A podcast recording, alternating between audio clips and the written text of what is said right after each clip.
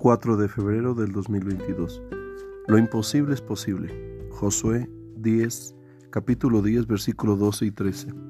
Entonces Josué habló a Jehová el día que Jehová entregó al amorreo delante de los hijos de Israel, y dijo en presencia de los israelitas, Sol, detente en Gabaón, y tú, luna, en el valle de Ajalón.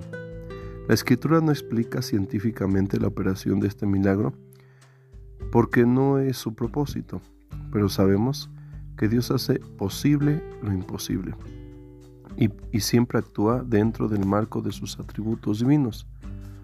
Aceptar o dar por hecho el poder ilimitado de Dios es la respuesta lógica a la comprensión humana. La historia bíblica describe un día inusualmente prolongado para que Israel derrotara a sus enemigos. Consideremos Dios tiene cuidado de todas sus criaturas. San Mateo 5:45. Como creador, sustenta todo lo creado y tiene singular atención a los que invocan su nombre de verdad.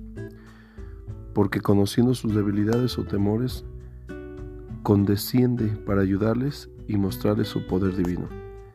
El creyente debe creer que, ante toda situación, sumamente difícil o inesperada, Dios fielmente mostrará su poder y que cambiará la mente del incrédulo para salvación de su alma.